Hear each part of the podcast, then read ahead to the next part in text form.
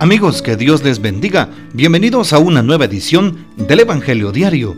Estamos a miércoles 15 de marzo en esta tercera semana del tiempo de Cuaresma. El morado penitente identifica este tiempo litúrgico ya estamos arribando a esta tercera semana y para hoy recordamos y celebramos en la liturgia de la iglesia a San Clemente María Hofbauer nació en Moravia, Austria, en el año de 1751. Tras ser ordenado sacerdote a la edad de 34 años, viajó a Roma e ingresó a una comunidad religiosa recién fundada y sumamente fervorosa, los Padres Redentoristas, donde será considerado como el segundo fundador de los Redentoristas, debido a su fecunda labor apostólica, la cual logró la extensión de esta comunidad religiosa por el norte de Europa. Falleció en el año de 1820. Pidamos pues la poderosa intercesión de San Clemente María Hofbauer. Para hoy tomamos el texto bíblico del Evangelio según San Mateo capítulo 5 versículos del 17 al 19. En aquel tiempo Jesús dijo a sus discípulos, no crean que he venido a abolir la ley o los profetas. No he venido a abolirlos, sino a darles plenitud. Yo les aseguro que antes se acabarán el cielo y la tierra, que deje de cumplirse hasta la más pequeña letra o coma de la ley. Por lo tanto, el que quebrante uno de estos preceptos menores y enseñe eso a los hombres, será el menor en el reino de los cielos. Pero el que los cumpla y los enseñe será grande en el reino de los cielos. Palabra del Señor, gloria a ti Señor Jesús. Importante es guardar los mandamientos de Dios, los mandamientos divinos. Y sobre todo guardarlos significa para la palabra ponerlos por obra, ponerlos en práctica. Practicar precisamente la palabra, practicar la ley. Evidentemente practicar la ley significa eh, vivir desde el amor, vivir desde la misericordia y desde las actitudes de Cristo Jesús nuestro Señor. No significa una observancia meticulosa, eh, cuadrada, rígida de las normas que se nos piden, sino más bien se trata de vivir al estilo de Cristo Jesús, amando a Dios y amando al prójimo.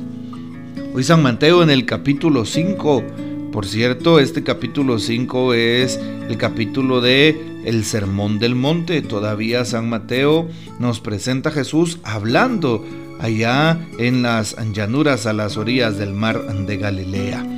Aquí en el Sermón del Monte se llevaron a cabo las bienaventuranzas, la multiplicación de los panes y el texto que hoy estamos compartiendo.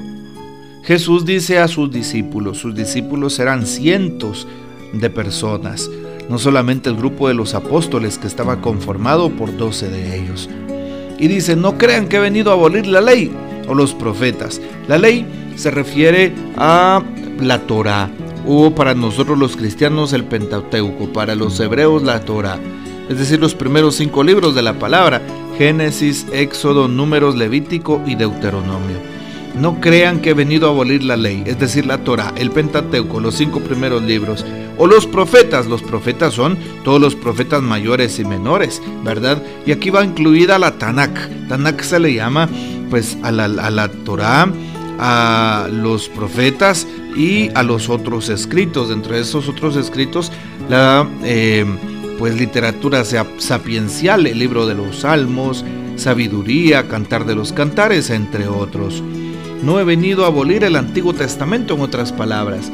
No he venido a abolirlo, sino a darles plenitud. Jesús viene a darle plenitud a lo que se dice del Mesías en el Antiguo Testamento, a lo que dice precisamente el libro de los jueces, a lo que dice el profeta Isaías, el profeta Jeremías, Sofonías, Ezequiel, al respecto de un Mesías que vendrá, que nacerá de una virgen y que será concebido en la casa de eh, David, así es, y pues el del tronco de Jesé. Bueno, qué importante es darnos cuenta que la palabra se está cumpliendo. la ley, los profetas no serán abolidos, sino que Jesús les viene a dar plenitud. Sí, les, les viene a dar plenitud. Y lo importante es precisamente se acabarán el cielo y la tierra antes de que se deje de cumplir una coma o letra de la ley del Señor de la palabra. Es decir, la palabra es eterna, se nos está diciendo en otro término.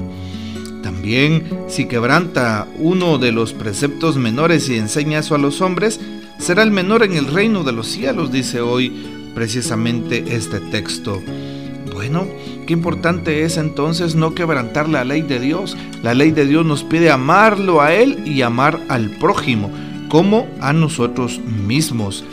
Y pues si nosotros vivimos amando a tiempo o a destiempo, sin duda alguna nunca vamos a quebrantar la ley. Todo lo contrario, ¿verdad? Y por eso eh, le pedimos al Señor que siga teniendo misericordia de cada uno de nosotros. ¿Qué dice también para hoy el Papa Francisco? ¿Será que el Papa nos hace alguna propuesta interesante sobre el texto que acabamos de escuchar? Claro que sí. Para hoy miércoles 15 de marzo. Y el Papa lo titula Plenitud de la Ley. Y dice, Jesús revoluciona y sacude fuertemente aquella mentalidad cerrada por el miedo y recluida en los prejuicios. Él, sin embargo, no deroga la ley de Moisés, sino que la lleva a plenitud, declarando, por ejemplo, la ineficacia contraproducente de la ley del talión, declarando que Dios no se complace en la observancia del sábado que desprecia al hombre y lo condena, o cuando ante la mujer pecadora no la condena, sino que la salva de la intransigencia de aquellos que estaban ya preparados para lapidarla sin piedad, pretendiendo aplicar la ley de Moisés. Jesús revoluciona también las conciencias en el discurso de la montaña, abriendo nuevos horizontes para la humanidad y revelando plenamente la lógica de Dios.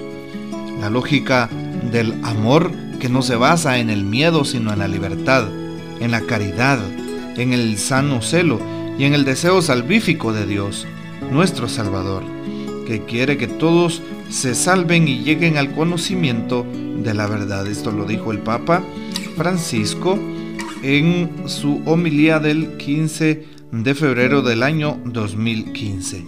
Bueno, pues ojalá que esta palabra nos ayude, nos permita motivarnos y sobre todo, pues nos permita acercarnos y asemejarnos cada día más a Dios nuestro Señor.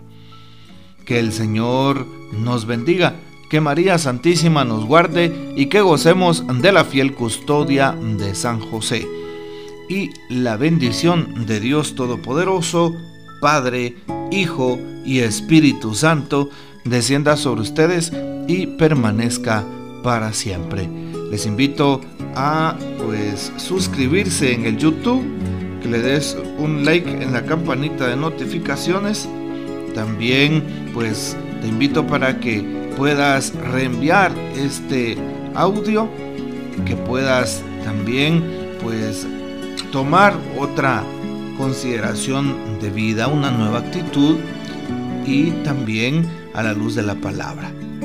Te invito para que compartas este audio y hasta mañana.